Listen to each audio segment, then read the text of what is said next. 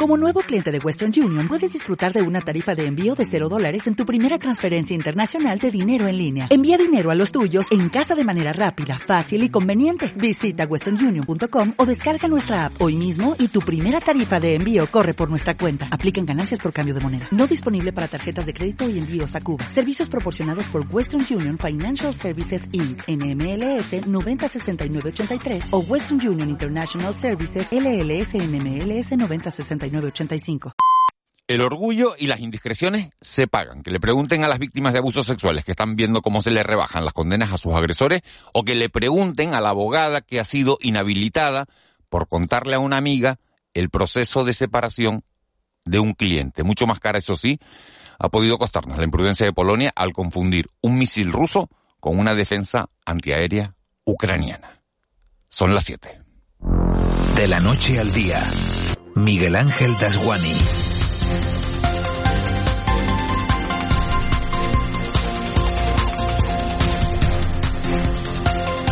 ¿Qué tal? Buenos días. Llevamos 48 horas en España asistiendo a un debate surrealista. Se hace una ley con la sana intención de proteger a las mujeres y endurecer las penas a los agresores. Y por una mala redacción o por la interpretación malévola de algunos jueces, si lo prefieren, resulta que lo que se ha conseguido de momento es rebajar más de 10 condenas, entre ellas varias violaciones. Si la culpa es de Juana o de la hermana, lo mismo da. Lo que no puede ser es que el orgullo, que es el exceso de estimación hacia uno mismo o ese sentimiento de satisfacción hacia algo propio que se considera meritorio, esté por encima del dolor de las víctimas. Que el orgullo esté por encima del objetivo de la medida. Si uno se equivoca, rectifica. Y si considera que no se ha equivocado, pero resulta que España está llena de jueces machistas, tampoco pasa nada. Se revisa la ley y se hace el cambio para que no haya más desgracias, para que no haya más desaguisados. Decía una campaña de la DGT que las imprudencias se pagan y echándole la culpa a otros en la aplicación de la ley del CSI no arreglamos nada. Tampoco va a ningún sitio una abogada de Madrid que ha sido condenada a un año de prisión por filtrarle el divorcio de su cliente a una amiga. La letrada reenvió correos confidenciales desde su cuenta profesional a su colega, que a su vez mantenía una relación con el cliente.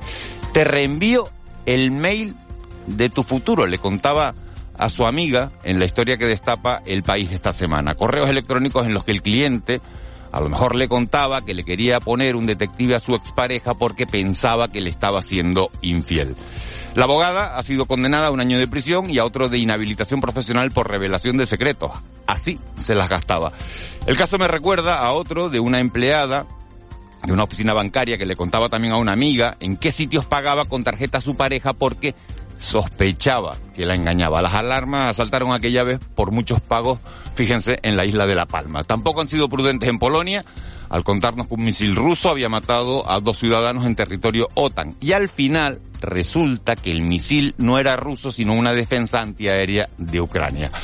Si no llega a producirse una rectificación a tiempo, se estaría organizando a esta hora una matanza. Irene Montero solo tenía cuatro años en 1992 y es imposible que se acuerde de la campaña de la DGT, pero alguien debería contarle al oído a la ministra lo que todos sabemos desde hace tiempo, que las imprudencias se pagan. De la noche al día, Miguel Ángel Dasguani. 7 y 3, vamos con los titulares que marcan la crónica de este jueves 17 de noviembre. Caja 7 te ofrece los titulares del día. Canarias asume oficialmente la presidencia de las regiones ultraperiféricas de la Unión Europea. Este miércoles el presidente Ángel Víctor Torres se ha reunido con la presidenta del Parlamento Europeo, Roberta Metsola, entre las cuestiones tratadas el apoyo de todas las regiones para que Canarias sea la sede de la futura Agencia Europea del Turismo o la necesidad de un nuevo pacto de asilo y migraciones justo que reparta los, los esfuerzos entre todos los países miembros. Con la presidencia de Canarias que comenzamos hoy y con la presidencia de la Unión Europea en manos del Gobierno de España, que será en el último semestre del año 2023, sacar adelante el pacto de asilo y migraciones, que lleva consigo y que lleve consigo de manera clara una corresponsabilidad obligatoria entre los Estados miembros y que el fenómeno migratorio sea correspondido con una eh, situación de reparto equitativo justo entre todos los Estados miembros de la Unión Europea y no exclusivamente de los que estamos en el sur. Los cabildos insulares plantearán hoy al gobierno sus dudas sobre la gratuidad del servicio de guagua. Se reúnen cabildos con la Consejería de Transportes para conocer los detalles del acuerdo que hará posible la gratuidad de las guaguas y el tranvía en las islas en el año 2023. El Cabildo de Tenerife, por ejemplo, considera que es claramente insuficiente el presupuesto asignado a Canarias, lo que puede causar un agujero económico a la corporación insular y deteriorar la calidad del servicio. Su presidente Pedro Martín asegura que se van a contratar a 90 conductores pero el problema estará en el número de guaguas del que se dispone. Estamos incorporando este año nuevos conductores, vamos a incorporar nuevos conductores el próximo año. En este mandato hemos comprado nuevas guaguas, seguimos comprando nuevas. El próximo año confío que a mediados del próximo año nos lleguen eh, un volumen importante de guaguas. Estamos intentando alquilar al menos 20 guaguas y en ese esfuerzo estamos para lo que sin duda va a ser un aumento muy considerable del uso del transporte público en Tenerife. Es en Tenerife, en Gran Canaria, el presidente Antonio Morales ha dicho que si contempla una partida adicional se podría afrontar esta gratuidad. Si no es así, las instituciones insulares van a tener complicado el aumento de la flota y todo lo que conlleva. Si las aportaciones del Estado contemplan también las necesidades que tendríamos en materia de, guagua, en materia de personal, en materia de espacios para el alojamiento de las nuevas guaguas necesarias, bueno, el quebranto sería menor para las arcas insulares. Si no, desde luego tendríamos un problema serio para afrontar la gratuidad del transporte. Y ya hay preaviso de huelga en el 112 Canarios. Los paros comenzarían a partir del 1 de diciembre. Esta medida de presión es una reacción a las irregularidades laborales de la empresa pública y a los incumplimientos constantes de promesas a los trabajadores por parte del gobierno. Responsabilizan directamente a Ángel Víctor Torres, Julio Pérez, Román Rodríguez y José Julián Isturiz de esa situación. Denuncian la falta de personal que sobrecarga a los trabajadores con jornadas laborales extenuantes y que impiden los tiempos de descanso o la desconexión digital. Actualmente la plantilla no llega a los 300 empleados, pero debería haber medio centenar más para poder cumplir con garantías las necesidades del servicio según el sindicato CECIF. Escuchamos a uno de tus representantes, Lorenzo Galindo. Eso es una irresponsabilidad mayúscula. O sea, no se puede cargar sobre los trabajadores que tienen, que son, que están limitados en cuanto a turnicidad, una responsabilidad tan grande como es coordinar, atender y dar respuesta a los ciudadanos que llaman a través del 112 y el fin del conflicto por el convenio de carreteras parece cada día más cerca. El gobierno de Canarias confía en firmar antes de que termine este mes de noviembre o a principios de diciembre la adenda al convenio de carreteras con el Estado, con lo que se da carpetazo a un conflicto que dura más de una década. El Consejo de Ministros ha autorizado el gasto de 407 millones de euros para garantizar el pago de esta adenda acordada por el Ejecutivo Regional. Sebastián Franquis, consejero de Obras Públicas, ha explicado que se están cumpliendo los plazos previstos y que gracias a esta decisión se liquidará el conflicto por la inversión en carreteras. El Consejo de Ministros ha autorizado la firma de la, adenda, ha autorizado el, gasto de, de 407 millones y ha autorizado el incremento de esas dos anualidades para acabar de forma definitiva con la famosa histórica, eh, la famosa deuda histórica del convenio de carretera. Y fuera del archipiélago hay que decir que el ministro Grande Marlasca ha pedido respetar las decisiones judiciales tras las críticas de Irene Montero. El ministro del Interior ha aseverado que hay que respetar las resoluciones judiciales en relación a esas críticas del Ministerio de Igualdad a los jueces por la rebaja de las penas en la aplicación de la ley del sí es solo sí. Grande Marlasca ha destacado que la voluntad de la ley es responder ante cualquier atentado a la libertad sexual. Por ello, pide esperar a que los tribunales puedan interpretar las resoluciones que se vienen dictando al amparo de la nueva norma. Esperar a que bien la Fiscalía General del Estado, en su caso, o bien los tribunales eh, superiores, en ese ámbito establezcan una doctrina clara y, si es necesario o preciso en su caso, eh, hacer las modificaciones precisas. Pero esperemos a que el Poder Judicial determine, concrete claramente el alcance de la norma en los casos eh, que todos vosotros conocéis. Imagina que puedes aprovechar el sol de Canarias para generar tu propia energía verde, cuidando nuestro entorno y ahorrando en tu factura de la luz. La instalación de placas solares tiene muchas ventajas. En Caja 7 facilitamos y financiamos tu compromiso sostenible. Consulta condiciones en cajasiete.com barra autoconsumo.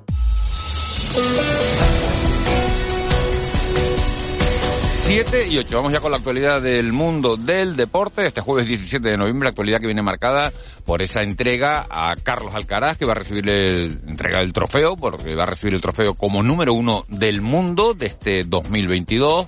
Viene marcada también la actualidad por ese partido que va a jugar la selección española preparatorio para el Mundial de Qatar. El partido será a las 4 de la tarde, hora canaria, lo ofrece la 1 de Televisión Española. Es un partido contra Jordania, un partido amistoso que se va a jugar en Amán.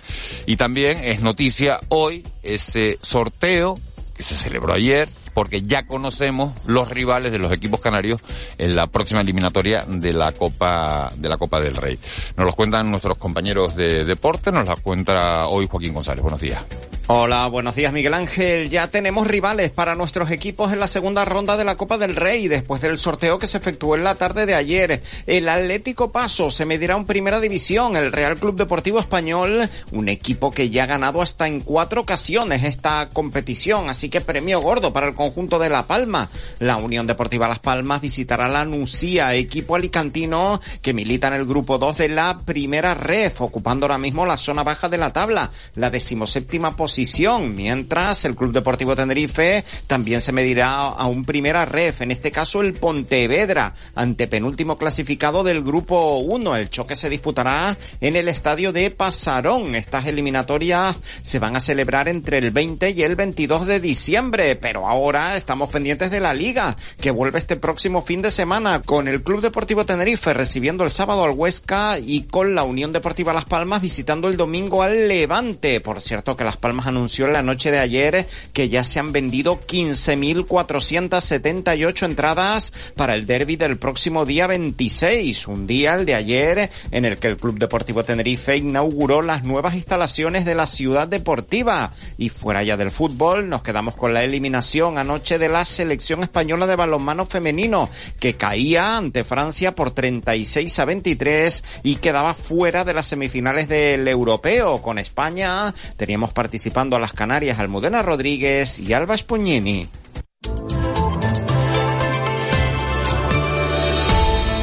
Siete y once. Edgar Cedres, buenos días de nuevo. Buenos días, Miguel Ángel. A los que no nos oyeron antes, ¿qué tiempo se van a encontrar en la calle? ¿Los que estén saliendo de casa ahora mismo o los que acaben, bueno, los que acaben de salir ya, ya llegamos tarde, ¿no? Para contárselos, nos tenían que haber oído antes, claro. pues sí, bueno, en principio vamos a tener otra jornada de tiempo soleado aunque hoy empezarán los cambios. Comenzarán a bajar las temperaturas, no notaremos tanto calor como ayer, especialmente en la isla de Lanzarote, zonas de, también de Fuerteventura o puntos del norte y del este de Gran Canaria y de la isla de Tenerife. Aún así habrá máximas, pues a primera hora de la tarde que se moverán eh, puntualmente entre los 26 y 28 grados. En principio ya no habrá valores superando los 30 grados en la jornada de hoy.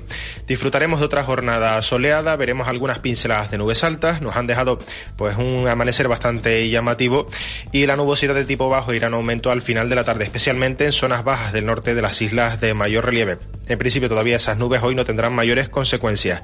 En el resto decimos tiempo soleado, temperaturas en descenso y viento. Sopla el alisio, en general entre flojo y moderado, cobrará intensidad durante la segunda mitad de la jornada. Ese viento es variable flojo en medianías y del oeste girando a componente norte flojo en cumbres de La Palma y de Tenerife. Precaución hoy en el mar, especialmente en las costas abiertas al norte de las islas. Llegarán series de olas pues de más de 3 metros de altura por el norte del Hierro, de La Palma, de Tenerife o en las costas del oeste y del norte de Fuerteventura, Lanzarote y La Graciosa. Para aquellos que quieran disfrutar de una jornada de playa, lo más recomendado en las costas del sur y del este de las islas, donde el oleaje más grande no llegará al medio metro de altura. Edgar, muchas gracias. Te vemos en la tele hoy también a las 8 menos 5, 8 menos 10, ¿no? Así es. Bueno, muchas gracias, Edgar. Buen día. Nos vamos hasta la sala operativa del 112. Carmina Lorenzo, buenos días. Hola, buenos días. ¿Cómo han transcurrido las últimas horas? Pues durante la noche tenemos que informar de la asistencia a un varón herido grave tras colisionar su vehículo contra un árbol en la calle Junco, en el municipio de Tías, en Lanzarote. El afectado presenta politraumatismos de carácter grave, por lo que tuvo que ser evacuada en una ambulancia medicalizada del Servicio de Urgencias Canario al Hospital Doctor José Molina Rosa. Asimismo, también se asistía durante la noche a tres heridas de diversa consideración en una colisión de dos vehículos que ocurrió en la LP20 en Santa Cruz de la Palma. Las tres heridas, entre las que había una menor de 13 meses, fueron asistidas por personal del Servicio de Urgencias Canario y trasladadas al Hospital General de la isla. Pues vaya, son unos cuantos incidentes en, la, en lo que en las últimas horas. Carmina, muchas gracias. Buen día. Gracias a ustedes. Buen día igualmente. 7 y 14, nos vamos al contrapunto.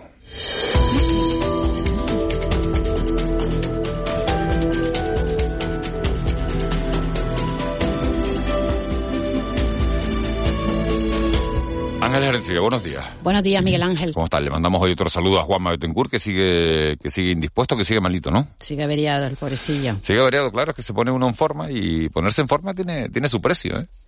Sí, hay que. Eso lleva, lleva, medir, lleva, lleva- un desgaste, que me- hay que medir, hay que medir lo- los esfuerzos.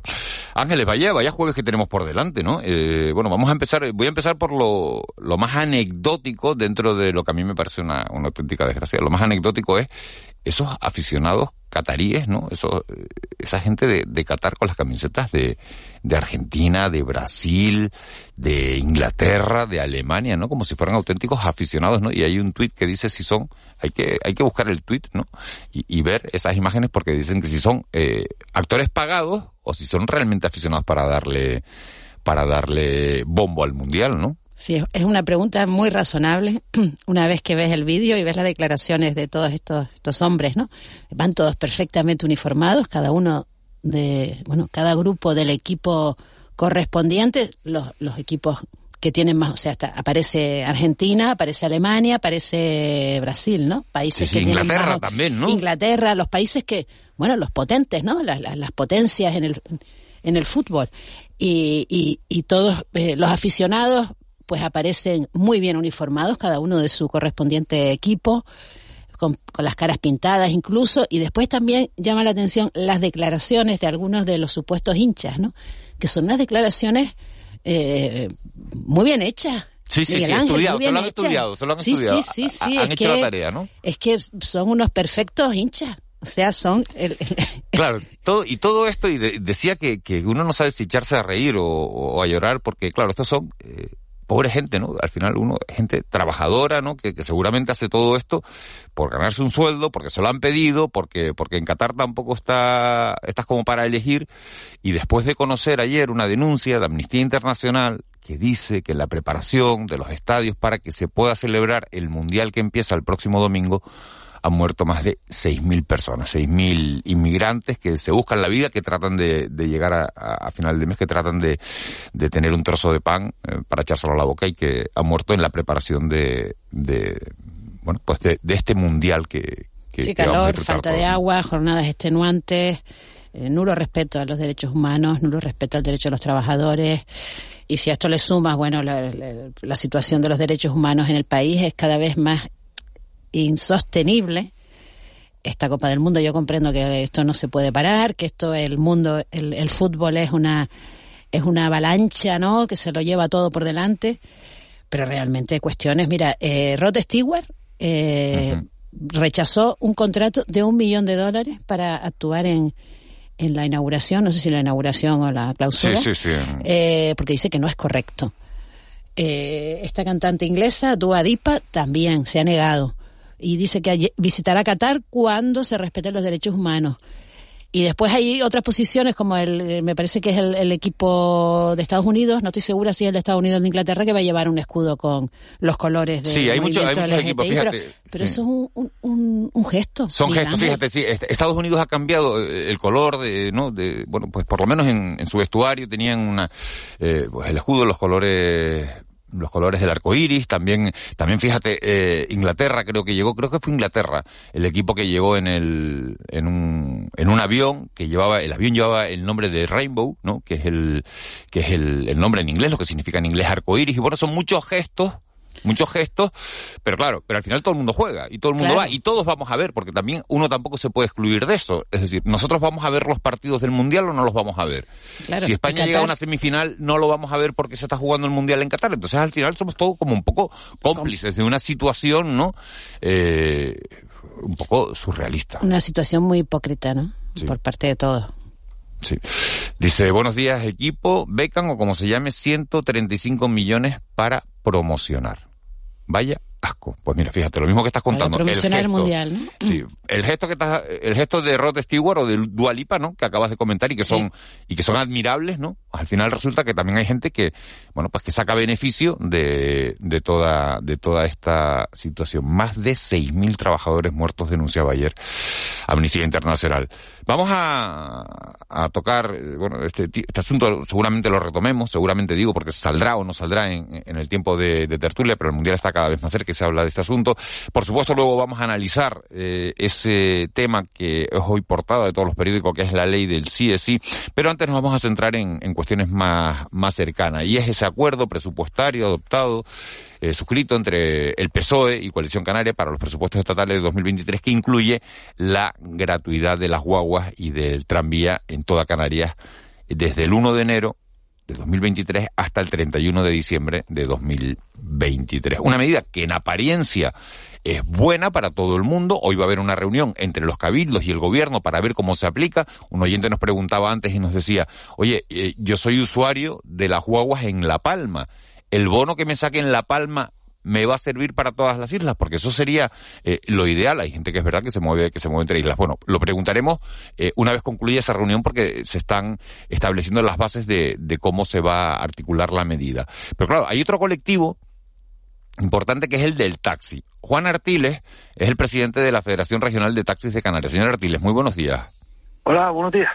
Claro, la pregunta es, ¿Ustedes, los taxistas, cómo reciben esta medida de la gratuidad de las guaguas y el tranvía? Vamos a ver, nosotros estamos pendientes de que se nos informe o leer la letra pequeña de, de, todo este tema, porque hemos intentado ponernos en contacto con algún cabildo y todavía no, no, no nos hemos recibido. Por el gobierno de Canarias sabemos que no, por lo menos con el consejero, que, que no nos vamos a reunir porque llevamos cuatro años y todavía no se ha sentado con nosotros ni una sola vez. Así que nosotros estamos pendientes más que nada de la prensa a ver cómo, cómo, cómo es la letra pequeña de todo esto para nosotros analizar eh, eh, a fondo el tema, ¿no? Pero en principio es una medida que, que bueno, que evidentemente va a beneficiar a, a una a una parte de la población pero que trae sus consecuencias para no solo para el sector del taxi, sino para todos los ciudadanos, porque el dinero no cae del cielo, el dinero sale de, los impuestos que pagamos todos. Y, y, bueno, hay gente que usa la guagua y gente que no usa la guagua, pero todos pagamos impuestos. ¿Ustedes consideran que, que esta medida les perjudica? Nosotros consideramos que en parte esta medida puede ser perjudicial porque porque es una medida que, que no que no que no distingue entre ningún tipo de usuario, es decir, hay efectivamente hay personas que pueden necesitar esa ayuda y otras personas que no sean tan no no les sea tan necesaria esa ayuda, pero que también se van a coger. Evidentemente, eso va a suponer que una merma de, de ingresos para nosotros. Pero bueno, nosotros lo que hemos leído, lo que hemos estado informando de, de cuando se ha tomado esta medida en otras ciudades españolas y en otras ciudades europeas, al final eh, posiblemente estemos hinchando, llenando una sopladeja, como decimos por aquí, que posiblemente no vaya a ser todo lo que se está, todo lo que estamos diciendo, porque ha habido sitios donde se ha puesto la hueva gratuita y la medida ha sido muy poco, muy poco efectiva. ¿Poco efectiva por qué?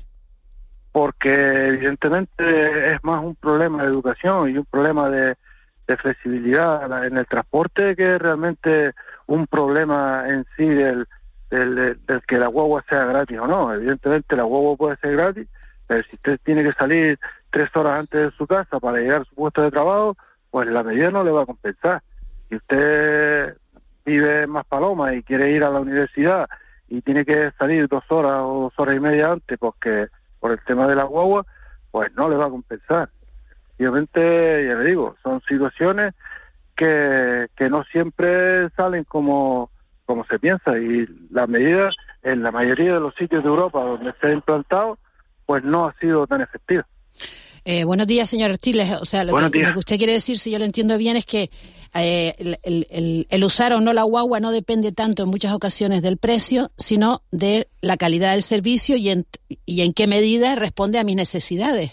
Efectivamente, es que eso es lo que, esa es la experiencia que se ha sacado de Europa, porque ustedes me iban a llamar y, y evidentemente nosotros también queremos tener idea de, cómo funcionan las cosas en otro sitio, pues nos hemos informado durante el día de ayer, hemos leído y hemos buscado información y, y lo que le digo es eso, ¿no? Que, que la medida no ha sido tan efectiva. De hecho, en Canarias hay un, hay un, hay una parte del billete que, que está muy subvencionado, incluso en, península. Y bueno, la medida en un principio sí, digamos que tuvo eh, esa publicidad o, esa o esa irrupción fuerte, pero al final pues no, no ha sido todo lo que se esperaba. Insisto, es un problema de educación y un problema de flexibilidad y como usted dice, un problema de calidad. Y si, y si esto es así, eh, si se demuestra que esto es así, entonces teóricamente no debería hacer daño a la medida al sector del taxi, ¿no? Porque la persona que coge un taxi, pues busca, eh, bueno, usted me corregirá si no es así, ¿no? Pero, pero busca un servicio muy concreto, ¿no? Sí, pero es que nosotros, exacto, nosotros sabemos que la persona que coge el taxi es, es alguien que, que busca un servicio concreto y que necesita un servicio de rapidez o un servicio de más calidad o, o lo que él considera que tenga que buscar. Eso va a seguir existiendo. Lo que sí está claro es que a medida que avance la que avance la la, experiencia o, el tema de la gratuidad, pues habrá que hacer un estudio o hacer un estudio eh, antes para ver en qué medida nos afecta, porque nosotros somos un transporte público también. Nosotros no no no no somos un transporte discrecional o un transporte privado. Somos un transporte público impropio del ayuntamiento un transporte público de, los ayuntamientos que se presta a través de empresas privadas, que somos nosotros, y evidentemente, pues nosotros también entendemos que debiera haber algún tipo de compensación por las pérdidas que pudieran existir. aunque nosotros, aunque nosotros siempre hemos insistido tanto con los cabildos, con el ayuntamiento, que por lo menos la postura de esta federación y de los socios de esta federación no es tanto que a nosotros nos, nos paguen por trabajar como que nos permita eh, como que se que se que se estipule o, o se, o se hagan cuestiones que a nosotros nos permitan tener un tener una calidad en el trabajo y, y, tener uno, unos beneficios acorde del trabajo que se hace. Señor Artiles, eh, si echamos un poquito la vista atrás, cuando, cuando se concedieron, cuando se aprobaron las, las, primeras, las primeras subvenciones, ustedes pidieron participar de ellas. Usted ha dicho antes, el consejero no nos ha recibido en este tiempo, en, esto, en estos tres años. Eh, si se sentaran mañana, si les concedieran esa entrevista, esa reunión con el consejero de, de con el consejero de, del sector de transportes y obras públicas, ¿qué le pedirían? Nosotros, ¿qué le pediríamos?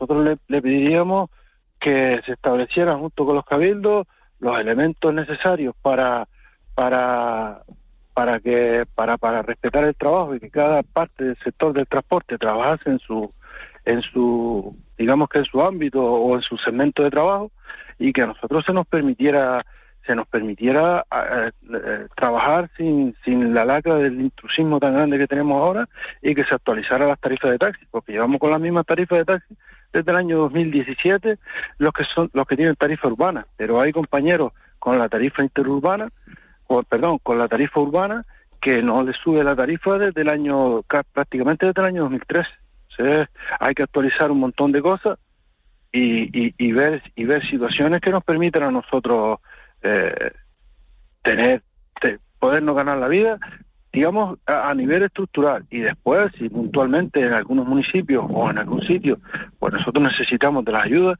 pues tenemos exactamente insisto el mismo derecho que cualquier otro transporte público claro pero cómo no van a subir ustedes las tarifas si las ha subido todo el mundo y ustedes precisamente la gasolina y el gasoil es lo que más gastan. Pues, créaselo, pues desde el año 2017 no se sube la tarifa interurbana. Y hay compañeros que, que no sube la tarifa prácticamente desde 2013. En 2016 hubo una pequeña modificación en cuanto al kilómetro, a bajar los kilómetros recorridos, pero prácticamente no ha habido más, más subida de tarifa desde esa época. Créaselo. Esto, esto se sustituye teniendo menos calidad menos calidad los coches, porque se han notado que, que han bajado los coches, eh, ahí se presta menos servicio porque hay gente que no puede mantener a los trabajadores. Y evidentemente pues, pues digamos que el número de empleos directos en el sector ha bajado, ¿me entiendes? Y ya más horas, porque, porque nosotros durante la pandemia pues no quisimos solicitar la subida de tarifa porque consideramos que todos teníamos que arrimar el hombro y, y sacar para adelante esta historia, pero ahora sí ha llegado el momento en el que nosotros estamos demandando la subida de las tarifas, se está, se está trabajando en la subida de las tarifas, pero vamos, eso lleva ya unos cuantos meses y todavía pues no, no es una realidad. Eh, el señor eh, Artiles, eh, hoy estaba hojeando la, prensa, primera hora de la mañana, y me encuentro en el diario de avisos una, eh, bueno, una, una información que dice que los taxistas de Santa Cruz de Tenerife eh, van a, avisan de grandes manifestaciones, leo textualmente de, de diario de avisos, de los compañeros de diario de avisos, los taxistas de Santa Cruz avisan de grandísimas manifestaciones por la gratuidad de la, de las guaguas. Eh, evidentemente nosotros... ¿A usted le sorprende eh, esto? Eh, ¿Ustedes se van a plantear una, una, una huelga, eh, una movilización general? Eh, estamos hablando de Miguel Ojeda, que es el presidente de Elite Taxi, es quien ha anunciado. No, no, y para ser justos hay que decir que lo ha dicho, según estaba leyendo ahora la información que, que recoge Diario Aviso, en los micrófonos de COPE Tenerife. Lo ha dicho en COPE, lo publica Diario Aviso, y claro, esto, esto es noticia, ¿no? Que al final el bueno, eso, presidente de Elite Taxi diga que, que se va a manifestar eso lo eso es una opinión suya o, de su grupo. Evidentemente nosotros yo no me puedo manifestar en ese sentido todavía porque nosotros el próximo miércoles tenemos una una asamblea. En esa asamblea hablaremos y debatiremos de, de esta situación y ya tomaremos las medidas. Pero evidentemente eh, primero queremos hablar eh, negociar con lo que hay que negociar y ya después nos plantearemos las cosas. Entendemos que plantear una huelga salvaje de inicio pues no no es lo más no es lo más beneficioso para empezar a negociar con nadie por más que nos hayan tratado insisto no nos ha recibido un cuatro años pero aún así nosotros queremos respetar las reglas del juego al menos desde esta organización y oír primero lo que nos tienen que decir y a partir de ahí pues tomar nosotros las decisiones que tengamos que tomar eh, señor Artiles, le cambio un poquito el tercio. Eh, hay un hay un debate, ¿no?, sobre el, el uso de la mascarilla en el transporte público sobre si ya es el momento de, la retirada o no. Eh, ¿Ustedes, eh, a ustedes qué les gustaría que se retiraran ya el, uso obligatorio de la mascarilla en, el taxi? Efectivamente, nosotros entendemos que no no no tiene sentido el que el que a nosotros se nos nos obligue a, a tener la mascarilla y a llevar y a, y a llevar al cliente muchas veces tiene muchas veces no tiene la mascarilla cuando después el cliente se va, entra en una discoteca o entra en cualquier bar o cualquier pub y cuando sale vuelve a coger el taxi otra vez, el taxi o la guagua. Entendemos que es una medida muy poco muy poco efectiva.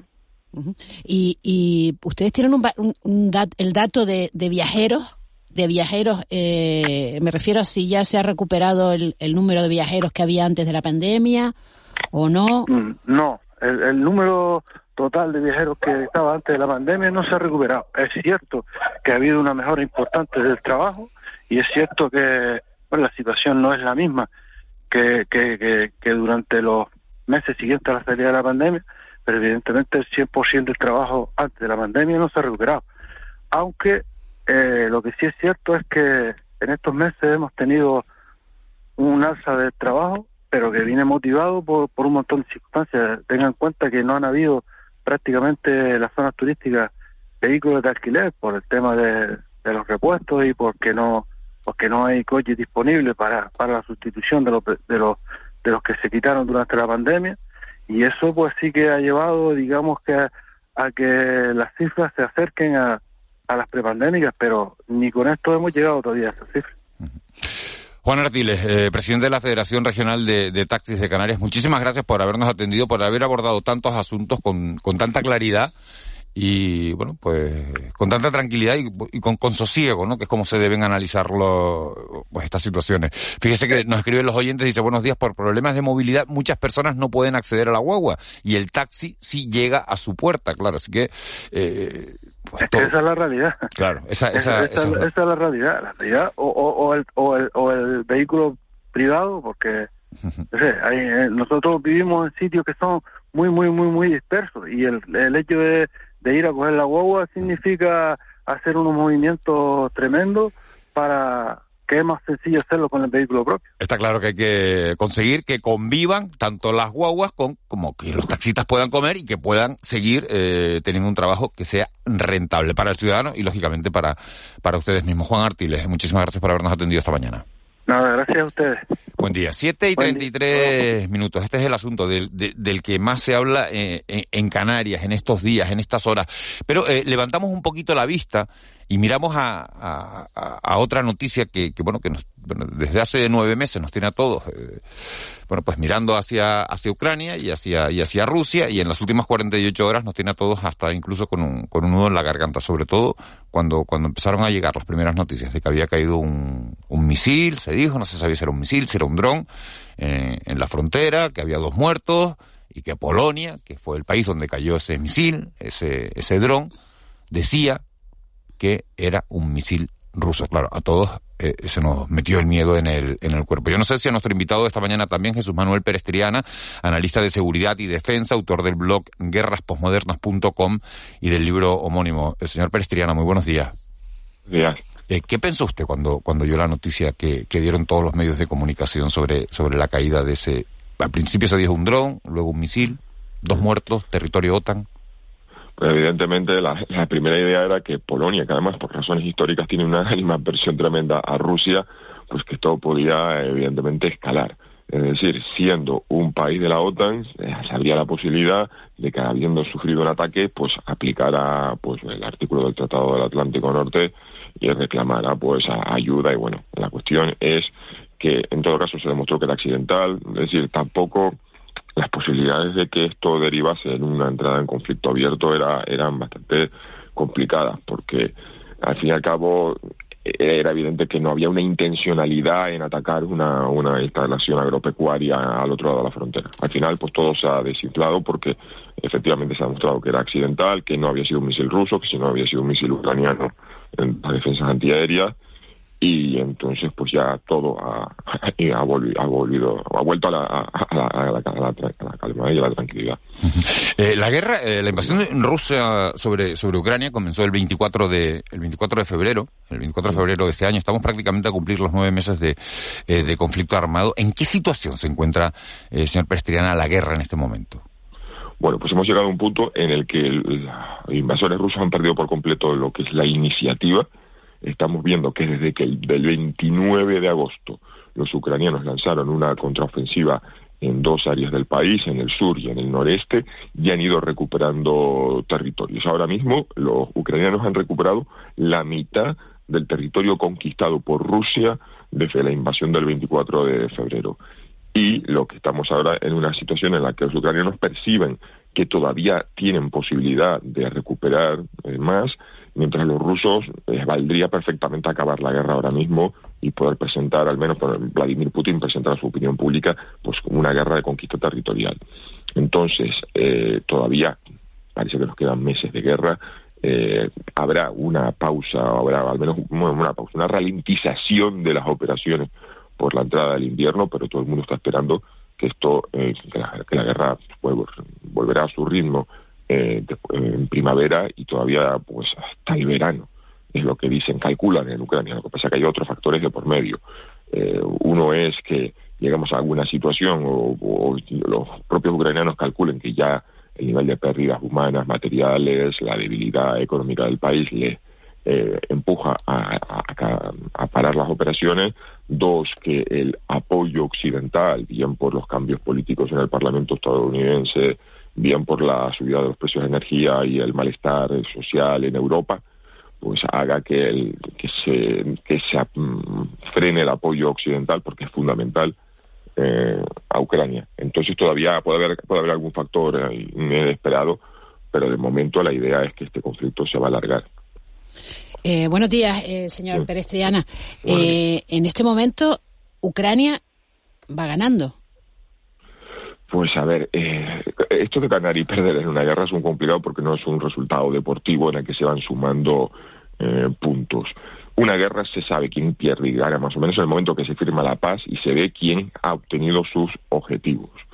Eh, y la cuestión aquí es que queda un tanto complejo entender, porque la primera pregunta es ¿qué pretendía Rusia con esta guerra? Y lo que pretendía era tomar el poder de, Ucrania, para eso hicieron un intento de asalto a la capital y obligar a Ucrania a convertirse en un país neutral, por eso hablaban de desmilitarizar, desmilitarizar eh, neutralizar y convertir a Ucrania en un, en un, en un país como Bielorrusia, un colchón geopolítico que separase a la OTAN de Rusia. Y eso en, en eso Rusia ha fracasado completamente, porque ahora eh, Ucrania está más eh, convencida de pertenecer a, de mirar al mundo occidental, la OTAN ha expandido su frontera con la incorporación de Finlandia.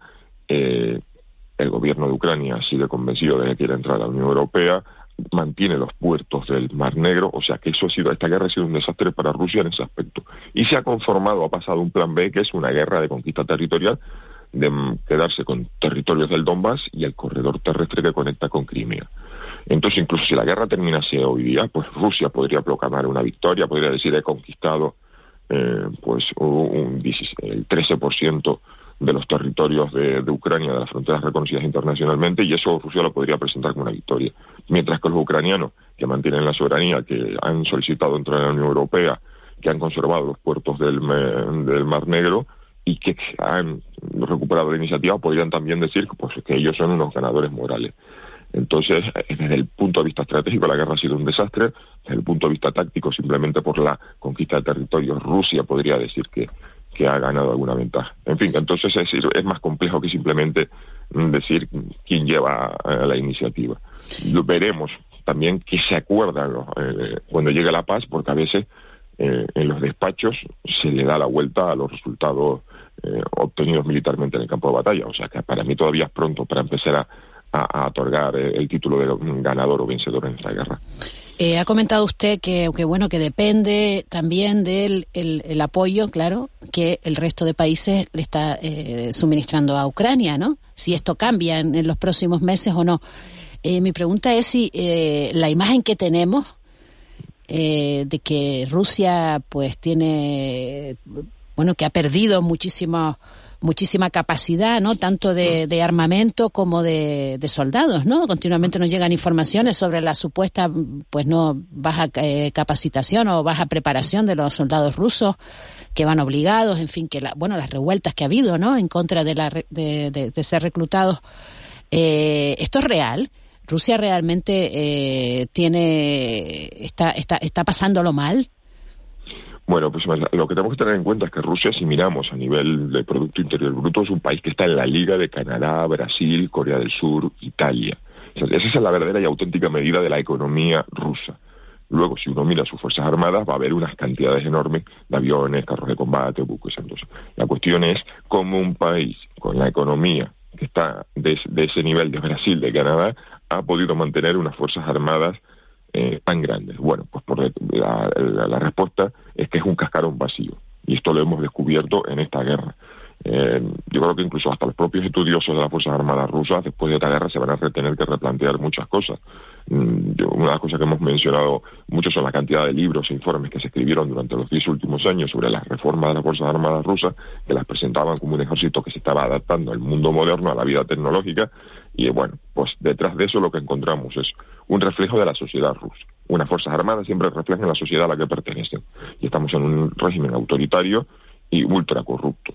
Entonces, no solamente es que las limitaciones económicas de un país que ha podido fabricar grandes eh, sistemas, aviones, carros de combate, pero luego no ha tenido el dinero para mantenerlos o no ha tenido el dinero para dotarlos de los equipos necesarios o no ha tenido dinero para eh, los entrenamientos, los ejercicios, eh, sino que lo que encontramos es que luego, por ejemplo, un general ruso lamentaba que faltaban la ausencia de 1,5 millones de uniformes porque se habían presupuestado, en teoría estaban ahí en los almacenes y cuando ha llegado la hora de movilizar a cientos de miles de reservistas, pues esos uniformes no estaban. Y así pues podemos encontrar con los problemas para dotar de material eh, moderno y avanzado, o sea, pero las cosas más básicas, botiquines, chalecos protectores, o sea, chalecos con protección balística, cascos, entonces esos problemas son reales y lo que hemos visto, por ejemplo, la aviación rusa, que ha sido la gran ausente en esta, en esta contienda, eh, pues vemos en los propios vídeos que presenta el Ministerio de Defensa ruso, pues que están lanzando armamento,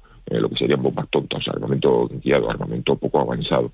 Entonces tenemos unos fascinantes y rutilantes aviones rusos y luego el armamento pues es limitado. Entonces, efectivamente, sí, las Fuerzas Armadas rusas tienen serios problemas eh, de equipos, de organización, de doctrina, de corrupción, de, moral. La cuestión es que sigue siendo pues un ejército bastante grande. Habla, No, no, perdón, eh, habla, usted de ese cascarón vacío, ¿no? De, esos ejemplos tan gráficos que, nos está poniendo de, un millón y medio de uniformes que no están y, bueno, de, la ausencia de, un montón de, material, pero le pregunto, y, con esto cerramos, señor Pérez Triana, eh, la guerra lleva nueve meses, los primeros días estábamos todos volcados, recibíamos ucranianos, eh, les abríamos las puertas de nuestras casas, se habilitaban convenios para que pudieran estar en, en, España, en otros países de Europa un montón de años. A medida que ha ido pasando el tiempo, parece que esa sensación se ha ido enfriando, parece que, tomamos la guerra en Ucrania como, como algo normal, como algo que forma parte del paisaje, ¿no? Yo no, sé si tiene usted la misma sensación y, y sobre todo, ahora la gente lo que se pregunta aquí es decir, bueno, toda la subida de precios, esta inflación disparada al 10%, ahora está en el 7%, pero estuvo en el 10%, este encarecimiento del nivel de la vida, todo el mundo o las administraciones la achacan a la guerra de Ucrania. Entonces, claro, el ciudadano de a pie lo que se pregunta es,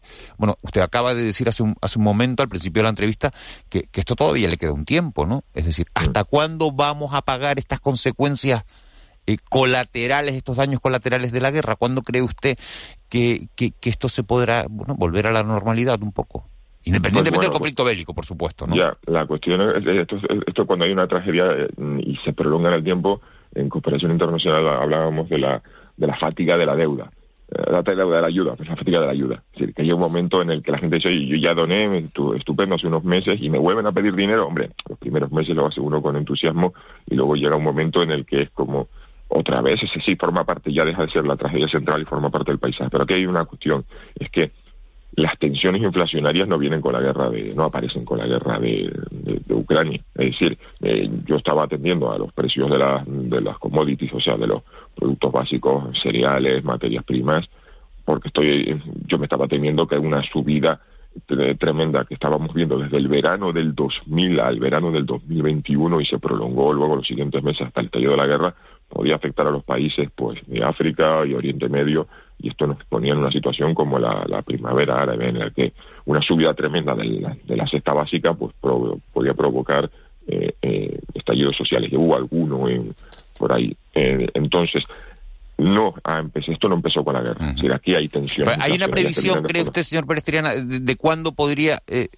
claro si no si no tiene que ver con la guerra entonces Aquí hay otros factores más Bueno, esto es desde la ruptura de las cadenas logísticas después de la pospandemia, eh, toda una serie de cuestiones que, bueno, la verdad que ahí ya entramos en términos de un economista. No, le preguntaba por si tenía una previsión, simplemente porque además vamos a tener que dejarlo aquí ya que... Sí, pero... sí, no, no, no. Pero vamos, que esto no, esto no viene, esto no viene de la guerra únicamente. no, la idea fundamental es que si mañana se firma la paz, no vamos a volver a la normalidad. No vamos a volver a la normalidad aunque se firme mañana la paz. Esa es la cuestión, lo que quería decir. No habrá normalidad, porque esto no está vinculado necesariamente a la guerra con Ucrania. Aquí hay muchas cuestiones de fondo que serían ya temas para un economista pero no es la idea de que volveremos llegar a la paz y volveremos volvemos a la vida que teníamos antes no. Esa era la, la, pregunta y esa es la, la respuesta que bueno que, pues, bueno que no no digo la que la que quisiera oír que me gustaría oír otra pero esa es la, lo que sí quería era conocer su opinión. Jesús Manuel mm. Pérez Triana analista de seguridad y defensa autor del blog guerraspostmodernas.com y del libro homónimo. Muchísimas gracias por atendernos siempre a Canarias Radio con tanto cariño con tanta eh, disposición y, y, de verdad y con y con, con tanto conocimiento Muchas gracias. Pues muchas gracias y, encantado. Hasta la próxima. Hasta la próxima. Siete, siete y cuarenta y siete minutos. Vamos con, con asuntos mucho más amables. Tenemos las navidades a la vuelta de la esquina. Tenemos, de verdad, los precios por las nubes. Los de la alimentación sobre todo. Y queremos saber si también están por las nubes o no están por las nubes los precios de los juguetes, porque viene la campaña de Reyes con una inflación del 7%, que nos parece de lo más razonable en los tiempos que corren, porque fíjense, Alemania tiene un 10,4, Reino Unido tiene un 10,1, eh, bueno, solo de todo nuestro entorno, solo Francia, que tiene un 6,2, está por debajo nuestra. Entonces, la pregunta es, con estos precios, ¿Cómo va a ser la campaña de juguetes? José Antonio Pastor es director de la Asociación Española de Fabricantes de, de Juguetes. Señor Pastor, muy buenos días. ¿Qué tal? Muy buenos días. ¿Qué previsiones tienen ustedes para esta campaña de Reyes? Bueno, esperamos un, ligero crecimiento a pesar de, del entorno y de la y de la coyuntura y de esa presión inflacionista, ¿no? La hemos tratado de, contener eh, ya lo hicimos, eh, como bien ha explicado el, don Manuel, el, profesor, no sé si es profesor, pero vamos, cuando hablaba me parecía que sentaba a cátedra y es verdad, daba, mucho gusto oírle. Eh, bueno, pues estamos en un entorno realmente inflacionista que viene de lejos con la ruptura de la cadena de suministros y el encarecimiento por por tanto de, y la escasez de muchos de muchos de ellos. Recordemos que hace un, escasos meses el flete marítimo de China a España eh, era un 500% más caro y eso en el transporte, por ejemplo, del, del juguete es de un impacto tremendo. Ya en 2021 no no esto fue absorbido a costa de bueno pues pues de otras gestiones internas dentro de, de, las empresas incluso en algunos casos a sacrificio de márgenes vale porque bueno el sector del, del juguete eh, tiene ya una experiencia de muchas campañas. Sabemos que nos enfrentamos a un mercado muy estacional eh, en muy pocas semanas se concentra mucho además en una época de gasto en otros eh, productos con los cuales también tenemos que competir y somos muy conscientes de la sensibilidad que tiene nuestro producto al, al precio. Y hemos hecho todos los esfuerzos para contener eh, y desde luego estar muy por debajo del IPC general. Creo que hasta el mes de octubre eh, el precio medio comparado con con el precio medio del año anterior en torno a un 4, ¿vale? lejos del 7, ¿no? que estamos registrando el IPC oficialmente, y esa debe ser la, tónica y en esas en lo que estamos, ¿no? precisamente porque sabemos que competimos en muy pocas semanas, nos lo jugamos todo y competimos con mucho, con mucho, con muchos otros eh, sectores y con muchos otros productos también de en esas fechas no de la de la Navidad o que ellos probablemente sufran menos estacionalidad, pero pero en nuestro caso no, no es un 70% lo que, claro, un 50% diciembre solo. O sea, y, eso, pues eh, somos muy conscientes, ya, ya llevamos dos años de, tensiones de precios en materias primas y, hemos tratado de, ajustarlo, ¿no? También es cierto que innovamos mucho, ¿no? Un 30% del catálogo de un fabricante es diferente cada año y eso te permite adaptar la oferta a, productos y a crear productos que tengan menos impacto, ¿no? Esos, esas materias primas que más han subido, con lo cual tienes, bueno, pues una cierta capacidad capacidad de gestión dentro de que las campañas se tienen que preparar con mucho tiempo, ¿no? Y a veces, pues, pues subidas repentinas te, te sorprenden, pero bueno, tratamos de, gestionarlo y, que, y de ofrecer un producto, como siempre, con calidad, divertido para los niños, interesante, pero también ajustado a la realidad económica en la que tenemos que competir. Claro, habla, usted de un incremento del 4% frente a una inflación del 7%, fíjese que los alimentos han disparado hasta el 20%. Hombre, uno puede pensar que, claro, que, que al final, eh, cuando un niño le pide un juguete a los reyes, está eh, pesa mucho lo emocional, ¿no? Podría pensar que alguien no se puede aprovechar un poco de esta circunstancia, ¿no? De que al final el juguete eh, eh, es el que, el que se le pide a los reyes, es el que se le pide a los reyes. aquí no aquí no vale otro, es decir, no vale uno, uno va a comprar un pan y puede comprar de una marca o puede comprar otra. Pero cuando se le pide un juguete a los reyes, el que, el que quieres, el que le pides es el que le pides, ¿no? Entonces hay alguna, uno, uno teme y tiene, y tiene la, el temor de, de que eso se, de que ese precio se dispare. ¿Cuáles son los juguetes preferidos de este año? ¿Cuáles son los que están de moda? Y, además registramos un 4 hasta el mes de octubre, pero eh, hay un 50% todavía del consumo de las ventas de juguetes por realizar, ¿vale? Que, ¿Pero se va a mantener ese incremento del 4% únicamente entonces en, la campaña de Navidad o, nos vamos a encontrar con, con un, con un incremento de los complicado, Es complicado saberlo, pero yo creo que no. Que, que aumento no y disminución probable porque eh, ahora eh, entra en juego también eh, el interés de la distribución en mover el consumo y en mover la demanda y en hacer, en hacer sus ofertas, en hacer sus promociones. Y hay que ver esto cómo afecta al final en el precio medio, porque unos se mantendrán, pero otros que estarán ofertados pues, se venderán. En función del stock serán muchas más unidades o, a lo mejor algo menos, y eso al final tiene un impacto en el precio medio. ¿no? Entonces, bueno, con la experiencia que tenemos de muchas campañas de Navidad detrás, subir no, y probable bajar. ¿Cuál es el juguete estrella de estas Navidades? Uy, es difícil saberlo, ojalá lo supiésemos. Usted tiene, mucha experiencia, venga, que usted sabe, usted sabe. así eh, acertaríamos. el, que pide todo, el que pide todo el mundo. Bueno, mira, e-, España, en el, mercado español es un clásico en la categoría de muñecas, quizá también porque tiene una industria nacional muy potente eh, y es muy difícil desbancar a esa categoría en, España. Es cierto que dentro de la categoría de muñecas hay las muñecas bebé, las muñecas maniquí, las muñecas de moda, las mini muñecas, pero en fin, es una, es una categoría que seguro va a seguir estando ahí. No sé si alguno de los productos será la estrella este año o no, pero como digo, eso ya es muy complicado saber. Mm, figuras de acción se están comportando muy bien y desde luego este es un año de estrenos cinematográficos porque además hemos pasado dos o tres años de sequía y cuando hay películas, series, contenido audiovisual a través de las diferentes plataformas, ahora hay muchos accesos ¿no? para, llegar a, las familias con todo este contenido, eso se acaba traduciendo en el juguete y, eh, lo que llamamos el juguete licenciado, ¿no? que tiene licencias por de esos personajes que protagonizan las series o las películas eh, eh, y los estrenos favoritos de, los niños. Y bueno, estamos viendo que estamos alcanzando cuotas récord de, juguete licenciado en el mercado, ¿no? casi un 30%. Un 30%.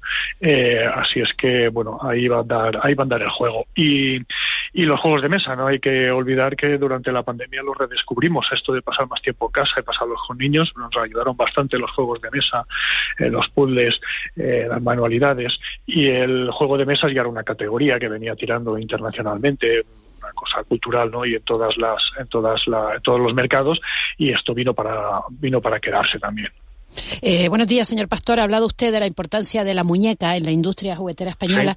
Y yo le quería preguntar si el sexismo en, el, en los juguetes está superado ya o todavía eh, continúa, es una, una costumbre hmm. que continúa el regalar a niños unos determinados juguetes y a las niñas otro determinado tipo de juguetes. El, público en general sigue haciendo sigue haciendo una distinción y sigue comprando el juguete en función del género del destinatario. Eh, desde luego nosotros ya en 1992 fuimos, pioneros en España en un código de autorregulación de la publicidad. Recientemente ha sido ha sido revisado y firmado con el Instituto Nacional de Consumo. Ha puesto mucho hincapié en este en el tema del tratamiento, no solo el tratamiento de género, sino de, una visión integradora, eh, discapacidad eh, o, otras eh, habilidades o otras eh, etnias el juego el, el, tema intergeneracional, la mezcla de edades, que todo eso se ha tenido en cuenta en la comunicación del sector de forma integral, no solo en los spots de televisión, en los catálogos, en el packaging, y ahí hacemos los avances que podemos hacer, que somos conscientes que a veces estamos por delante del mercado en responsabilidad, ¿vale? Pero realmente después, eh, bueno, pues, pues vemos el comportamiento de, de, los Reyes Magos o de Papá Noel o de los padres a ayudar a hacer las cartas eh, que sigue habiendo un, un, un, sesgo, un cierto, un cierto sesgo, cada vez menos, es verdad, ¿eh? y las nuevas generaciones esto lo tienen bastante superado. Eh, por eso también sabemos que estamos insistiendo eh, desde el sector, quizá un poco anticipadamente, pero en unos valores que son los que van a ser, porque, porque también tenemos analizadas la generación Z después de los milenios y sabemos lo que, lo, lo que viene, y ahí viene más normalidad. ¿Más normalidad a qué se refiere? Eh, a, menos tratamiento y a menos distinción de ningún tipo. Lo importante es el juego y que el niño juegue y para eso le debe gustar el juego independientemente de cuál es el género. Eh, eh, una cosa es que el niño pida algo que le gusta ¿vale? y la otra cosa es que seleccionemos por él lo que le debe gustar. Y en las nuevas generaciones esto está más, más, más asumido y hay menos sesgo uh, y menos eh, uh, prejuicio a la hora de seleccionar juguetes en función de género. José Antonio Pastor, muchísimas gracias por, por habernos atendido esta mañana que tengan ustedes una, una buena campaña de, de Reyes, que, que, que, acierte con eso y que no se disparen los precios de los juguetes, sino que, que, que no sea ni siquiera un incremento del 4%, sino que bastante castigados están los bolsillos de, los de los ciudadanos y que, que bueno, que por lo menos eh, se puedan disfrutar de, de, unos Reyes relativamente tranquilos. Con, con, ese 4%, yo creo que la gente, lo, la gente lo, lo firmaba, pero si es un descenso, pues, pues muchísimo. Seguro, mire, no, no vamos muchísimo mal. Mejor. Eh, exportamos de la facturación de 1.600 millones, 700 millones de euros. Un 40% a más de 90 países, algunos de los principales mercados de, del mundo. Y hay que ser competitivo eh, en las cualidades del producto y una de ellas es la del precio. Y si estamos exportando 700 millones a los principales mercados del mundo, es que andamos bien, es que no andamos mal. Seguro que lo lograremos. Bueno, pues por lo menos da, da, gusto ir un sector que por lo menos va bien en los tiempos que en los tiempos que corren y además sin subir los precios, sino teniéndolos por debajo del, del IPC. José Antonio Pastor, muchísimas gracias por habernos atendido esta mañana. Un placer, muy amables. 7 y 57 minutos de la mañana, tres minutos nos quedan, dos y medio exactamente, no, tres y medio para el boletín de las 8 de la mañana. Ángeles Arencibia, ¿qué sonido del día tenemos hoy? Bueno, el sonido del día hemos de decir que lo seleccionó Juan Betancourt. Y son unas eh, respuestas eh, que da eh, el diputado Rufián a un periodista. Y luego una reflexión política, cómo han conseguido que Pedro Sánchez pasase de presentarse unas elecciones diciendo que iba a endurecer el delito de sedición y ha acabado, digamos, haciéndoles caso, sentándose a negociar, dándoles la razón. ¿Cómo lo han conseguido? Muchas gracias. Magia. Y sobre los delitos europeos, sobre la homologación y ese concepto. Ya, discutiré con mi cuñado en la cena de Navidad sobre eso. No soy su cuñado, pero. Eh, lo agradezco enormemente. Genio y figura. Bueno, no sé yo, a mí me parece como, ¿no? Es, No es sé, ¿no? es- es profundamente despectivo, ¿no? Es profundamente despectivo, profundamente. Es una pregunta que, bueno, de, de- de un asunto de actualidad, ¿no? Creo, mi, mi- opinión, que está formulada, ¿no? De- con educación, ¿no? Es una... pro- Sí, sí. Está formulada Pero- con pero- educación. ¿Te puede gustar más o te puede gustar menos la pregunta? Sí. Pero está formulada con educación y la respuesta es bastante Absolutamente despectiva. despectiva. O sea, cómo ha conseguido, en fin, magia. Y después lo, lo trata de cuñado, ¿no? En el sentido despectivo cuñado, trataré, ajá, lo tra- cuñadismo lo trataré en la cena de, de mi cuñado. Dice, yo no soy su cuñado. Le responde el periodista y dice, menos Me mal. alegro ¿no? Menos mal, me alegro profundamente. profundamente. Señor. ¿no? Personaje. Aquí yo, yo, yo, yo pongo los temas sobre la mesa, opinan ustedes, pero, pero de verdad que, que a veces oye uno cada cosa, ¿no?